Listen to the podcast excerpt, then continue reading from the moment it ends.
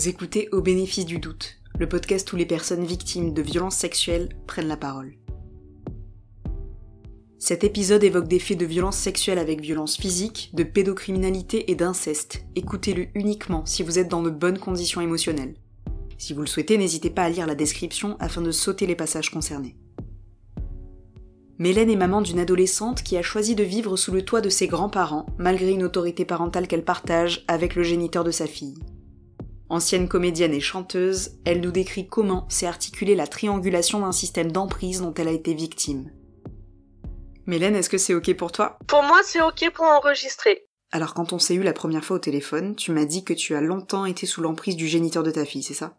Je l'ai été et je l'ai surtout avec mes parents adoptifs. En fait, c'est qu'il y a eu une histoire dans une histoire, en fait. C'est que j'étais en situation de vulnérabilité quand j'ai rencontré donc le géniteur, et quand je suis tombée enceinte, bah, encore plus vulnérable, puisque fatigue, etc. Et ils étaient très présents. Comme je disais, en fait, pour faire simple, c'est que la triangulation, c'est toujours faite à eux trois. Comme je dis, entre ma mère et moi, il y en a une de trop. Voilà. Et ils ont pas vu que j'étais mal, parce que je savais que je pouvais pas leur parler. Et quand j'ai eu le premier viol, en fait, moi, je devais aller jouer. Donc, j'étais, un, état de choc, deux, je les appelais en gros et j'ai même des trous, j'essaie de me souvenir de ce qui s'est passé. C'est qu'entre le moment où je suis sortie, donc la, la, la scène et tout, et où je suis sortie euh, par les rejoindre les comédiens, je ne sais pas. Je peux pas te mettre d'image, tu vois ce que je veux dire, de ce que j'ai fait. Oui, bien sûr, c'est une sorte d'amnésie. Bah oui. Et quand je me suis réveillée du deuxième viol, où lui, c'était carrément une amnésie euh, totale, jusqu'il y a à peu près deux ans, je me suis réveillée de tout ça. Le peu s'est un peu reconstruit, donc j'ai plein de choses qui sont revenues, mais plein. du coup, j'écrivais, je comprenais même pas, mais des trucs, euh, je me dis, mais c'est pas possible. Enfin, euh, de détails, de mots, de phrases. Et quand ils sont revenus, ce truc qui a fait où je commence à me libérer, c'est-à-dire plein de choses qui revenaient, bah j'ai re une, une amnésie partielle. La situation d'emprise avec le géniteur de ta fille, tu la décrirais comment? Ça a été bah le comme on dit hein, le charmeur et tout. Et puis ce côté de euh, il disait des trucs et puis à se poser des questions en disant mais est-ce que j'ai rêvé? Est-ce que euh, cette espèce d'embrouille à se poser la question de se dire mais est-ce qu'il a bien dit ça? Est-ce que c'était pas moi? Est-ce que je suis pas parano? Euh... c'est que vraiment il y a ce switch. Voilà. Tu as réussi à t'en sortir comment de cette relation? Bah en fait moi par rapport aux autres quand je regarde toutes les histoires c'est que c'est lui qui se barrait en fait. Il faut savoir que dès le départ en fait moi il m'a trompé pendant la grossesse en fait, c'est à la fois il, était là sans être là, mais du coup, je m'aperçois aujourd'hui, c'est qu'il n'y avait pas que lui.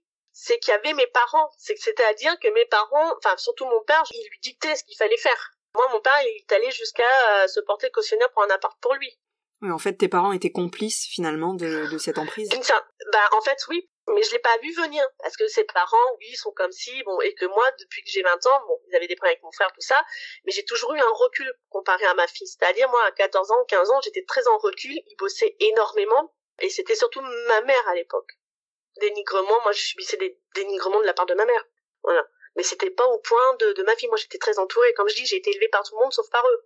Tous mes problèmes physiques aussi que j'ai c'est lié à eux c'est le seul point aujourd'hui qui, qui, qui fait que je peux pas faire un travail dans profondeur, mais je suis obligée de m'adapter du coup, pour pas re-être constamment dans le schéma de douleur physique, etc., de ce que ça provoque, et être à terre euh, bah, pendant euh, des jours et des jours. Maintenant, je peux régler les trucs en, quand j'ai une, grosse céphalée côté gauche et tout, donc quand il y a des agressions verbales, parce que c'est moi, c'est ça, surtout aujourd'hui, je supporte plus. Et ben, j'arrive à le pallier en moins de deux jours. Avant, ça me prenait des semaines. Tu m'avais dit la première fois quand on s'était appelé que tu avais vécu un viol avec euh, de la violence. Oui, donc c'était le premier donc en juillet 2007, donc de la part du géniteur. Durant les prochaines minutes, Mélène décrit le viol qu'elle a subi avec des violences physiques. Pour sauter ce passage, rendez-vous à 5 minutes 25. Bah on était on, on était au festival d'Avignon en fait. Il était venu me rejoindre et il y avait des matelas qui étaient par terre parce que c'était plus pratique et tout. Et euh, j'étais en train de me préparer et en fait il me bloquait. Et parce qu'il insistait pour voilà faire l'amour avec moi. Moi je lui disais non parce que j'avais pas le temps et tout et que je pensais à la représentation. Et à un moment donné il m'a basculé vers l'arrière et là c'est allé très vite quoi. Et euh, voilà, il m'a pénétré, euh, il a même pas enlevé ma culotte, il a juste soulevé, il a baissé son froc, il m'a pénétré et il m'a étranglé et j'ai cru que j'allais partir, j'ai même cru que j'avais le coup du lapin, enfin voilà. Et à un moment donné, c'est je me voyais, je j'étais non, enfin je sais pas, je sais même plus comment j'ai fait, j'ai essayé de me débattre comme je pouvais en fait, mais je sentais me partir. J'avais fermé les yeux et au moment où j'ai cru vraiment que j'allais vraiment y passer. J'ai ouvert les yeux, je l'ai vu, et là, il a eu un, un, truc de sursaut et il s'est mis en arrière. Et ah, je m'excuse, je m'excuse, je m'excuse, je m'excuse. Et je savais que je pouvais pas parler. Et comme je t'ai dit, en demi-seconde, j'étais obligée. Euh, j'avais la représentation que de toute façon les parents ils n'allaient pas m'écouter en disant mais qu'est-ce que tu qu'est-ce que t'as encore? Mais qu'est-ce que mais, mais de quoi tu parles? Enfin bon voilà. Que très apprécié de la troupe de mes parents de mon frère. Et donc tu m'avais dit que ta voix ne sortait plus? Et en fait c'est deux mois après donc quand il y a eu le deuxième viol donc j'étais en mhm. représentation à l'époque, je m'étais dit c'était de la fatigue, que je me, bah, que j'ai, bah, du fait que j'étais enceinte, et que aussi je savais qu'il y avait un, quelqu'un qui faisait un festival auquel moi je participais, qui venait voir le spectacle. Je m'étais dit bon c'était à cause de ça que j'avais perdu ma voix parce que je me mettais peut-être de la pression et tout. Et en fait c'est vraiment sur scène je perdais ma voix, c'est que j'avais plus d'appui. Bah l'antique du chanteur euh, qui est sur scène et puis d'un seul coup il perd sa voix quoi. Ouais. Ou d'un écrivain comme on dit la page blanche en gros. Et à partir de là, je pouvais pas. Je pouvais plus puisque un mois après, euh, donc vers janvier, j'étais quoi, à deux mois de grossesse. On a l'impression que j'étais à six mois, mais j'étais très fatiguée et puis surtout, je ne pouvais plus chanter. J'étais plus du tout dedans, j'arrivais plus à chanter et j'ai eu énormément de mal à ressentir toutes les sensations et les techniques que j'avais pu acquérir euh, les, dix dernières années. Et à quel moment tu as fait le lien entre euh, ce, symptôme et les violences que tu as subies? Il y a pas longtemps, c'est je pense là depuis la, la, la, rentrée quand j'ai commencé à récupérer ma voix en fait en septembre parce qu'en fait il faut savoir que pendant ces donc ces 14 dernières années, je me suis rééduquée toute seule. Quand il y avait des castings, je m'étais dit pour comprendre en me disant OK, qu'est-ce qui fait que j'arrive plus à tenir les notes, que je suis très essoufflée, que j'arrive plus à faire les ouvertures, que ma voix n'arrivait pas à sortir? Et qu'en général je le faisais quand j'étais malade. Hmm. Je sais pas pourquoi. Quand j'avais une espèce de laryngite et tout, et j'avais plus les sensations, mais c'était comme quand quelqu'un qui se fait opérer, qui est en convalescence et qui, qui est obligé de se rééduquer après. Bah là, c'était la même chose. J'étais vraiment à chercher à comprendre pourquoi j'arrivais pas à retrouver toutes ces sensations.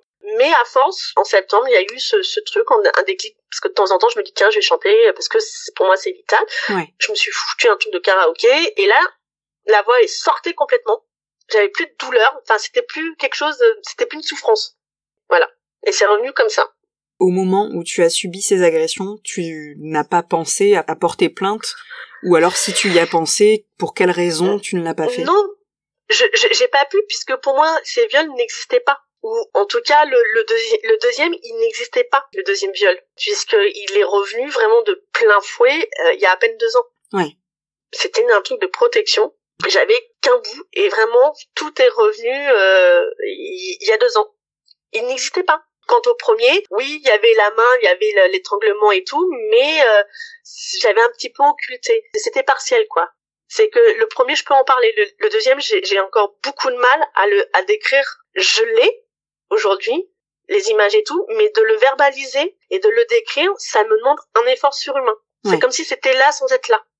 C'est pas que je veux pas, là j'essaie déjà de me faire reconnaître savoir si effectivement euh, parce que moi ça commence à remonter les viols et au moins du premier euh, savoir bah, tout ce que j'ai eu physiquement si ça peut être en lien parce que du jour au lendemain je me suis retrouvée avec un état physique où avant je, pouvais travailler 14 heures par jour alors c'est pas parce que il me manque juste une jambe en moins du fait de mon handicap de naissance avec quelques problématiques de dos mais je travaillais 14 heures par jour à quasiment plus rien c'est-à-dire avec des grosses difficultés. Parce que tu m'avais parlé aussi euh, que tu avais eu des expériences avec des policiers aussi qui étaient euh, pas forcément agréables. Alors pour moi ou même pour ma fille, hein, on voulait porter plainte plusieurs fois. Ou déjà on nous dissuade de porter plainte, donc ça se transforme en main courante.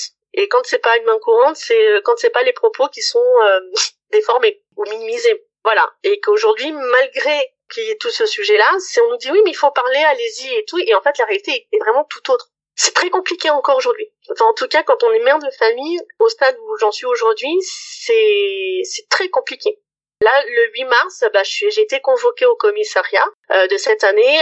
C'était suite euh, d'une plainte abusive du géniteur de ma fille hein, pour non présentation d'enfant.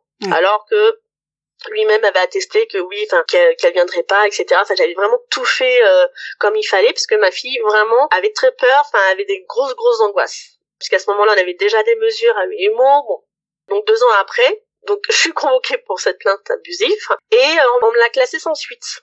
Donc du coup, on m'a dit que je pouvais pas porter plainte. Je dis mais dans ces cas-là, est-ce que je peux euh, porter plainte euh, pour pour euh, plainte abusive? On m'a dit non. Et j'ai eu quelqu'un là, un juriste qui m'a dit non non mais ça c'est c'est faux, t'as, le droit. Ah Donc on nous dissuade. Voilà, c'est constamment ça. Ta fille, elle avait des angoisses. euh, Est-ce que tu connais les raisons? Elle avait peur de son père, de voir son père. Mais on me forçait à me faire maintenir le lien, quoi qu'il se passait. Là, en plus, c'était compliqué puisque euh, entre les juges pour enfants, entre, avec les juges aux affaires familiales, plus les éducateurs, bon, voilà. C'est qu'on prend toujours pas en compte la parole de l'enfant. Surtout, c'est que ma fille ne fait plus confiance aux adultes là à l'heure actuelle. Donc, elle est repartie. En fait, elle se protège et euh, on va dire, elle suit euh, le mouvement. Ma fille est sous emprise de mes parents. Et là, rebelote, euh, la triangulation se fond entre euh, mes parents et le géniteur, avec la complicité de l'éducatrice, bien évidemment. Ta fille, elle t'a exprimé les raisons pour lesquelles elle avait peur d'aller Oui. voir son père? Oui. Bah déjà, euh, quand elle était petite, euh, on se demandait s'il n'y avait pas eu de l'inceste. Mais pareil, le temps qu'on aille voir le médecin, il avait des doutes, c'était à surveiller. À ce moment-là, trois semaines après, le père, euh, le géniteur de ma fille, euh, est parti à 50 kilomètres de là où, où on habitait. On était séparés, etc. On avait chacun notre maison, mais euh, bizarrement, bon, c'est sa réaction à lui quand je lui ai parlé. Un jour, elle était revenue de chez lui et elle avait une espèce de fente au niveau de la lèvre extérieure. Elle avait, je sais pas, 7 ans. 8 ans. Et c'est la réaction du géniteur qui m'a alertée, en fait. Parce que tout de suite, il a été dans l'agressivité et tout de suite sur les nerfs. Quand je lui ai demandé s'il avait pas vu quelque chose, parce qu'elle avait, voilà, elle avait des rougeurs et tout. Bon, comme elle a une peau fragile, je me dis bon, voilà, mais, mais tout de suite, il est parti sur ce terrain. Ah ouais, qu'est-ce que t'allais raconter Euh, Qu'est-ce que tu crois que, que j'ai eu des attouchements vis-à-vis de ma fille? Mais pourquoi être dans ça si on, on est, on est sain? Un enfant, c'est un enfant. Hein. Il a une peau fragile, il peut, voilà, il, y peut y avoir une multitude de choses. voilà. Et du coup, on est allé voir le médecin. Là, on, a- on parle par hématopée et il m'a dit à surveiller. Après, lui, il est parti. Ma fille a vu un, une psy, mais elle revenait des fois avec des bleus et tout, mais pareil, c'est-à-dire que le temps que la secrétaire du médecin nous donne, un rendez-vous et qu'on sait qu'il faut 24 heures quand il y a des choses comme ça pour faire attester. Voilà. Sauf que la réalité est tout autre. Et après, c'est ce qui nous donne euh, des années plus tard, mais pourquoi vous n'avez pas fait ceci, mais pourquoi vous n'avez pas porté plainte, mais si c'est à ce point-là, voilà. Il y a, y a qu'un faucon. Donc c'est très compliqué. Mais du coup, euh, oui, non, elle, ma fille ne, ne fait plus confiance pour pouvoir parler de ces choses-là. C'est-à-dire là, elle est en dissociation totale. 2020, j'ai vu ma fille se dissocier sous mes yeux totalement. Ça se manifeste de quelle manière? En tout cas, en tant que personne extérieure, du coup? Ah, eh ben, c'est compliqué. C'est, par exemple, la, donc la dernière, c'est donc c'est a été déclenché du fait que son père allait réavoir l'autorité parentale, puisque de 2020 jusqu'à janvier 2022, il ne l'avait plus. Donc il a fait appel au- par rapport aux affaires euh, au juge des affaires familiaux. Quand moi j'avais lancé la première procédure en 2020, où j'avais eu l'auto- l'autorité exclusive provisoire. Et donc à ce moment-là, donc c'était oui, décembre 2021, entre lui qui, lui disait qu'il allait avoir l'autorité parentale, plus les éducateurs, plus le fait que mes parents embrouillaient ma fille par téléphone, enfin faisaient de sorte pour euh, monter l'une contre l'autre d'une certaine manière. En fait, elle était complètement paumée et elle est en pleine adolescence. Je sentais qu'il y a un truc où ça allait pas. Je me dis là, si je ne fais rien, il va y avoir un drame. Trois jours avant, en fait, qu'on aille à l'hôpital et tout, parce que je voulais qu'elle soit prise en charge. En fait, ça se manifeste où, à la fois, elle demande de l'aide, mais en même temps, elle n'en veut pas ou elle les cache. C'est-à-dire qu'il faut toujours deviner ou avoir les mots appropriés pour qu'elle puisse sortir les choses. Et en fait, dès qu'on, j'ai envie de dire, on, on, on- statue sur la vérité, en fait, ça ressort ben, en espèce de pétage de plomb, d'espèce de crise, comme je dis, des crises irrationnelles, en fait. C'est plus votre enfant, c'est-à-dire que c'est plus elle. C'est-à-dire que là, je, je, je pouvais identifier les réactions de son père ou de mes parents. Enfin, et dans le regard, c'est une espèce de vide. C'est-à-dire qu'elle est elle sans être elle. C'est, on a l'impression d'avoir quelqu'un d'autre devant nous. D'accord. Où on sent dans le regard un appel au secours. Voilà. Oui, là en plus, toi, t'as ton instinct de maman, donc forcément, euh, c'est des choses que t'arrives à déceler aussi. Et puis surtout, c'est l'expérience. C'est que c'est-à-dire depuis qu'elle est petite, elle manifeste des choses comme ça. D'accord. Voilà. Mais qu'il faut trouver le déclic pour qu'elle revienne à elle, en, en gros. C'est-à-dire que même à un moment donné, on se demandait si c'était pas des crises d'épilepsie, si c'était pas avant-coureur de crises d'épilepsie, est-ce que c'était pas... Et en fait, c'est lié à ça, à- aux violences. C'est-à-dire que moi, elle pouvait me parler, me dire des choses. Après, derrière, elle, fallait qu'elle puisse trouver aussi la force de pouvoir parler. Mais elle l'a pas. Et Ouais. moi, toute seule, bah, je suis une femme. S'il n'y a pas de gens pour nous épauler, comment parler de ces choses-là sans être stigmatisée? Comme je dis, en fait, c'est que j'ai gagné du temps, on va dire, dans le sens pas euh, que je voulais pas en parler ou faire les démarches, mais à toujours me poser la question de ok, qu'est-ce qui peut nous mettre encore plus elle et moi en danger? Quelles vont être les répercussions? Sachant que ma fille a peur de parler, comme elle me le dit. Maman, tu sais bien, je ne sais pas dire non. Maman, tu sais bien que quand je suis devant un psy ou autre, devant les juges, je dis l'inverse de ce que je voudrais dire réellement. Et quand elle essaye de parler à des gens qui sont censés nous aider, nous épauler, elle dit pas les choses vraiment. En fait, comme un enfant de 5 ans, il faut toujours les épauler pour pouvoir retranscrire ce qu'ils veulent dire. Mais sauf que quand on le fait, et ben derrière on vous stigmatise. Ah bah c'est encore la mère. Ah bah c'est encore le parent sain. Ah bah oui mais c'est c'est le parent qui. Pour euh, tout ce que tu viens de m'évoquer avec ta fille, tu m'as dit que tu avais déjà essayé de porter plainte avec elle. Oui. C'était pour ces raisons-là? Bah oui, parce qu'elle avait peur, parce que y a, son père l'a, la, la tapé, qu'elle revenait, euh, voilà, elle avait des trucs pas possibles. Mais j'étais toute seule. Mes parents, à l'époque, ils savaient tout ça. Puis là, c'est là où je me rends compte. En fait, ils ont été dans des doubles discours constamment, en disant ah bah oui, oui, oui. Donc ils nous faisaient croire qu'ils étaient là pour nous, nous épauler, et en fait pas du tout. Et c'était l'inverse. Et je me rends compte que en fait, ils, ils étaient déjà dans ce côté d'emprise vis-à-vis de moi et de ma fille, en fait. Ouais. Et avec ta fille, tu es déjà allée dans un commissariat? Ah si si si si si euh, c'est même ma fille euh, avant que je reçoive la convocation là du 8 mars quand j'ai reçu la, la, la, convocation on était en voiture j'étais avec mes parents et ma fille mhm. bon je savais que c'était par rapport à la plainte mais à un moment donné euh, on se demandait ce que c'était tout de suite elle me dit mais maman tu sais rappelle-toi euh, moi j'avais porté plainte euh, contre papa et là vaguement je me dis ah mais oui mais ça me parle mais c'est mais ça hmm. reste flou. Mais elle me l'a sorti spontanément.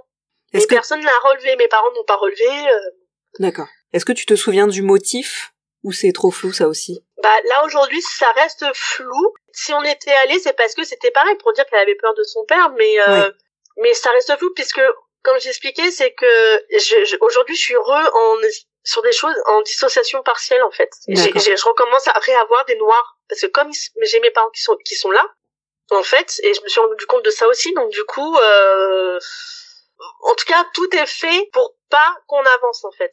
Oui, c'est bien, c'est bien ce qu'on ressent de toute façon de tout ce que tu dis là depuis le début, c'est bien ce qu'on ressent, c'est que il y a sans cesse des embûches en fait. C'est ça. Quand c'est pas pour pas qu'on parle de ça, c'est donc du coup bah, on me stigmatise hein, la pauvre enfant hein, avec un handicap, ça ça c'est quand ça les arrange. Ils se servent de ça de, de ça, de, du fait que euh, j'ai un handicap eux ils se protègent comme ça en fait pour tout euh, le fait qu'ils me payent par exemple qu'ils me payent le loyer mais dès que je veux prendre mon indépendance ou dès que j'ai des projets ils font rien pour m'aider et dès que j'aboutis aux choses bah pouf, ils font de sorte pour que tout s'écroule et que je reste dans cette position de la pauvre euh, avec un handicap. Surtout aujourd'hui avec ce qui se passe économiquement et social, c'est un peu compliqué. Et en fait, ils se sont servis, là, depuis deux ans, de celle qui est le plus fragile entre ma fille et moi. Pour me déstabiliser, en fait. En plus euh, des éducateurs, des juges. Voilà. Moi, j'ai vu l'éducatrice, là, il y a deux jours. Dis-toi que tout est fait, effectivement, un, pour pas nous rendre nos enfants, et il les incite à, quand te dire, à ce qu'ils s'émancipent. Hein. Là, c'est qu'ils attendent ces 16 ans pour euh, la faire émanciper, quoi. Ça veut dire que derrière, moi, j'ai plus l'autorité, j'aurais plus rien. Et ça, je trouve ça, mais lamentable, quoi. Enfin, c'est les procédés qui, qui, qui font. Donc c'est pour ça qu'il faut avoir bien les nerfs solides parce que euh, on peut, on peut rien faire. Alors, je suis reconnue en tant que personne avec un handicap, et le problème, c'est qu'ils jouent de ça aussi en fait. C'est c'est-à-dire euh, pas de travail avec un handicap, donc euh, c'est un motif en fait. C'est qu'ils ne font pas leur boulot, c'est-à-dire que leur charte, soi-disant de la protection de l'enfant, la sauvegarde, c'est de maintenir le lien jusqu'à temps que nous on puisse retrouver une vie normale. Mhm. Sauf que la réalité c'est tout l'inverse, c'est qu'on est vraiment dans un monde d'inversion en fait peut-être pour parler de choses euh, positives aussi. Oui. euh, quand on s'était eu la première fois au téléphone, et c'est vraiment ce qui m'a le plus marqué, c'est que tu n'arrêtais pas de me dire que tu connaissais très bien ton corps et que c'était peut-être ça aussi euh, la clé pour essayer d'aller mieux. Ben c'est ça, c'est-à-dire que euh, quand on vit ce qu'on vit, ça a un impact sur notre corps on sait pas pourquoi. Enfin, on est constamment malade, on a toujours, on a des gros problèmes physiques, mais des fois, on sait pas d'où ça vient. Et en fait, c'est cette réflexion. Donc, en 2012, c'est par ma marraine, qui est hypnothérapeute, qui m'a beaucoup aidée dans cette recherche, en fait, tout simplement, et à chercher à comprendre le pourquoi du comment, à faire du tri dans tout ce bazar, pourquoi il y, avait une répercussion sur le corps. Mhm. Donc, j'ai commencé comme ça. Et comme je disais, c'est que du fait peut-être de mon handicap de ma naissance, j'ai côtoyé les hôpitaux jeunes, en fait, que j'avais besoin de kiné, etc. J'ai toujours eu ce truc de comprendre et de mettre ce lien entre ce qui nous arrivait et le, corps. Voilà. Et que toute la période où, euh, voilà, entre ce que j'ai vécu quand j'ai commencé à faire un travail sur, sur moi, et eh ben, je me suis aperçue qu'en fait, on connaissait pas assez notre corps. Les gens ne connaissaient pas assez.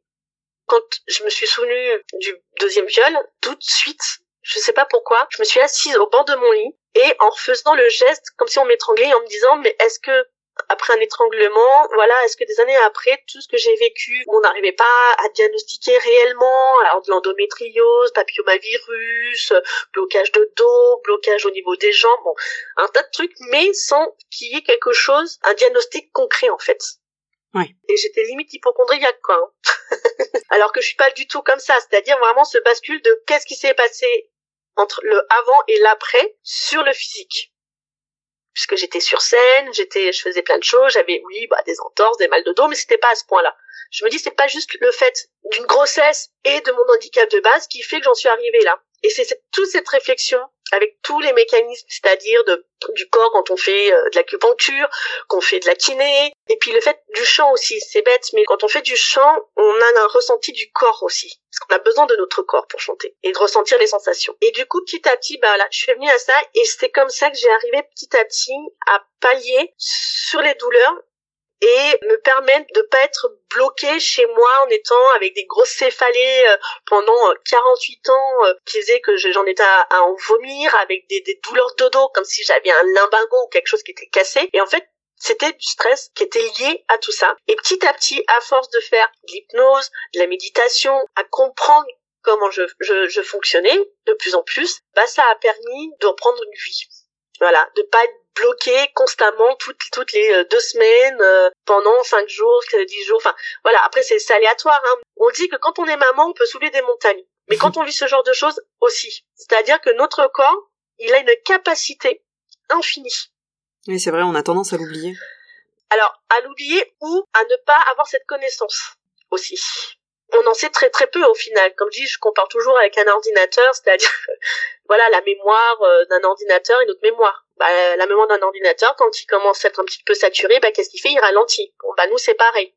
Mais nous, on peut se poser la question de dire là, qu'est-ce qui se passe? Qu'est-ce qui fait que là, là, il y a un trop plein?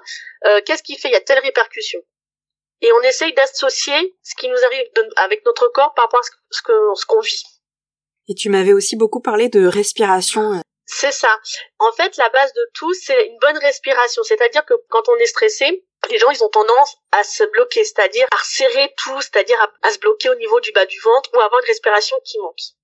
Donc ça, c'est une des choses qui fait qu'on peut rester dans, dans une espèce de stress ou dans les douleurs. Et une bonne respiration permet d'évacuer, parce que quand on fait du sport, on dit non mais inspirez, soufflez, ne contractez pas, etc. Pareil, quand on fait de la méditation, on dit toujours de bien souffler, de bien inspirer, parce que ça permet de véhiculer et de détendre au niveau de l'esprit, au niveau des muscles, au niveau de notre corps, et de prendre connaissance donc de nos sensations. C'est super intéressant et c'est vrai que, en tout cas en ce qui me concerne de façon très personnelle, je sais que j'ai une, respiration euh, très courte en fait. Je sais que je respire très très mal.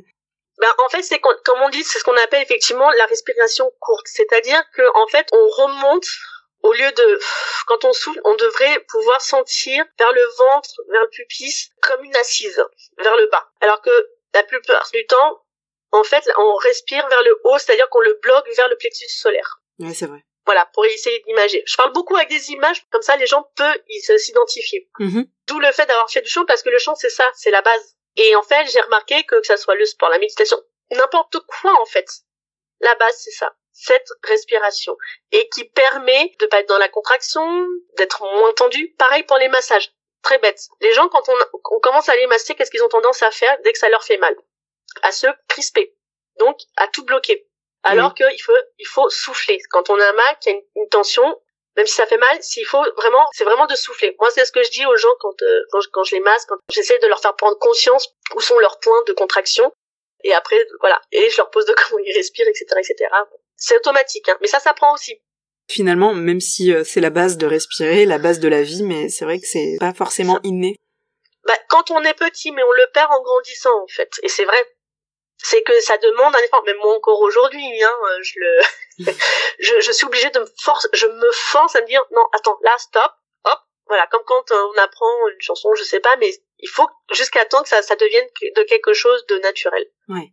Alors la dernière fois, tu m'avais aussi parlé des, des groupes euh, sur les réseaux sociaux à travers lesquels, euh, malgré le fait que tu sois seule face à cette situation, tu te sens quand même entourée. C'est ça. Il y a un groupe qui a été créé qui est, qui superbe parce qu'en fait c'est dans le respect, dans la bienveillance et que le mot d'ordre c'est vraiment euh, euh, aucun jugement et bienveillance. Et déjà rien que ça, ça fait du bien. Voilà, ça permet par rapport à ce qu'on peut vivre de se dire ok ben on n'est pas seul, on sait qu'on peut parler même si ça va pas, on peut dire les choses, mais que derrière il va y avoir vraiment un vrai soutien et des choses dont on a besoin d'entendre en fait. Et puis euh, tous ceux qui sont sur ce groupe, c'est voilà, ça se fait de manière vraiment spontanée et c'est ça qui est, qui est, formidable quoi. Et ça permet de, bah, de faire des rencontres aussi. Hein. voilà du coup. Tu parles bien du groupe de Mathilde.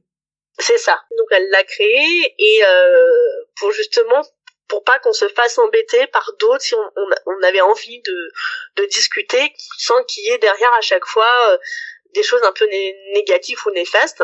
Bah, au début c'était ça, c'était de me dire bah tiens euh, la, réflexion voilà de Mathilde ou de toute façon en tout cas tous ceux qui la suivent, c'est où il y a une réflexion, où on peut parler, c'est-à-dire qui se perd un petit peu aujourd'hui. Dans la vie réelle, on est quand même très seul, c'est-à-dire qu'il y a plus ce contact-là, il y a plus cette bienveillance, il y a plus ce respect, mais là, dans ce groupe, il y a. Et, rien que ça, déjà, ça permet de se dire, ben, on est moins seul, et ça fait vraiment du bien parce que du coup on parle de tout, de rien, euh, voilà on propose des choses euh, plutôt sympas sur ce groupe. Et puis il y en a où par rapport à nos histoires, oui, ça peut nous raviver les nôtres et tout, mais c'est qu'il n'y a pas, on va pas euh, nous connecter parce que à un moment donné, parce qu'on participe pas aux conversations ou autre. Non, moi là depuis quelques temps, là depuis un mois, bon c'est vrai que j'ai beaucoup beaucoup de mal à, à, y aller et puis à faire des, je mets juste des, des likes parce que je suis trop prise Là, pour l'instant. Mais voilà, le fait de se dire qu'il existe, et puis de temps en temps, quand on lit, on peut lire l'histoire, et se dire aussi, bah voilà, si on peut être là pour telle personne aussi. Quand je suis allée, par exemple, au commissariat, voilà, j'ai annoncé que j'y allais, et juste de dire, bah, bon courage, tiens-nous au courant, euh, voilà, ça fait du bien. On se sent soutenu, en fait, voilà. C'est c'est-à-dire qu'il y, y, a un vrai soutien. C'est, euh, comme on disait, on essaye de nous diviser, sauf que là, justement, par des, des, groupes comme ça, on se rend compte que en fait, ils nous divisent pas, bien au contraire. Et puis en plus, nous, ça nous a permis de nous rencontrer finalement. c'est ça. Et euh, voilà, d'avoir euh, ce, ce, point commun bah, de la résilience, comment se reconstruire, de parler du corps, parce que c'est des choses dont on parle très peu. Même si on le vit encore qu'il y a des choses, puisqu'on n'a pas le choix, mais ça fait du bien, je pense, voilà, de pouvoir parler de ça aussi, parce que on n'en parle pas. Pourquoi? Je ne sais pas. Est-ce qu'il y a quelque chose que tu aurais envie de rajouter Juste de dire, euh, malgré les épreuves qu'on traverse, et surtout euh, aujourd'hui, euh, l'important c'est c'est nous, c'est soi, c'est de penser à soi. Alors au début je comprenais pas ce que ça voulait dire, mais aujourd'hui oui, c'est-à-dire que de toute façon on ne peut pas aller au-delà de certaines choses pour l'instant. Il y a toujours une porte de sortie, c'est-à-dire que le plus important c'est vraiment soi, c'est la santé peut y arriver. Même si on se dit oh, oui mais non mais là euh, non non mais là j'ai vécu ça puis il y a ça mais quand c'est j'ai l'impression que ça ça en finit pas.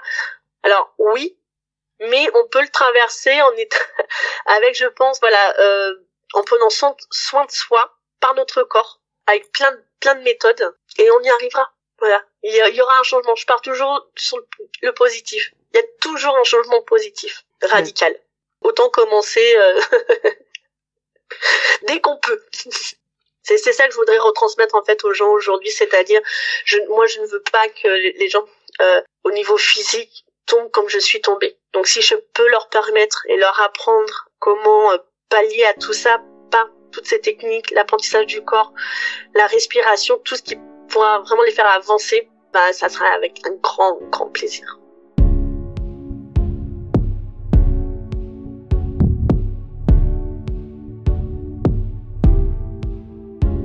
Merci à Mélène pour son témoignage qui dénonce les difficultés rencontrées lorsqu'on est une mère isolée en situation de handicap et que l'on souhaite dénoncer des violences intrafamiliales. Elle nous rappelle avec beaucoup de conviction qu'il est possible de s'en sortir et que nous ne sommes pas seuls. Vous trouverez dans la description un lien YouTube pour voir et écouter son témoignage sur la chaîne Morpheus Etica. Elle y dénonce les dysfonctionnements des différentes parties prenantes du système censé encadrer la protection de l'enfance. Vous venez d'écouter le sixième épisode du podcast Au bénéfice du doute. Si vous pensez qu'il peut être utile à d'autres personnes, n'hésitez pas à le partager. Ce podcast est entièrement autoproduit par Julie Dussert, la musique originale a été composée par Sandra Fabry et l'image a été dessinée par Camélia Blando.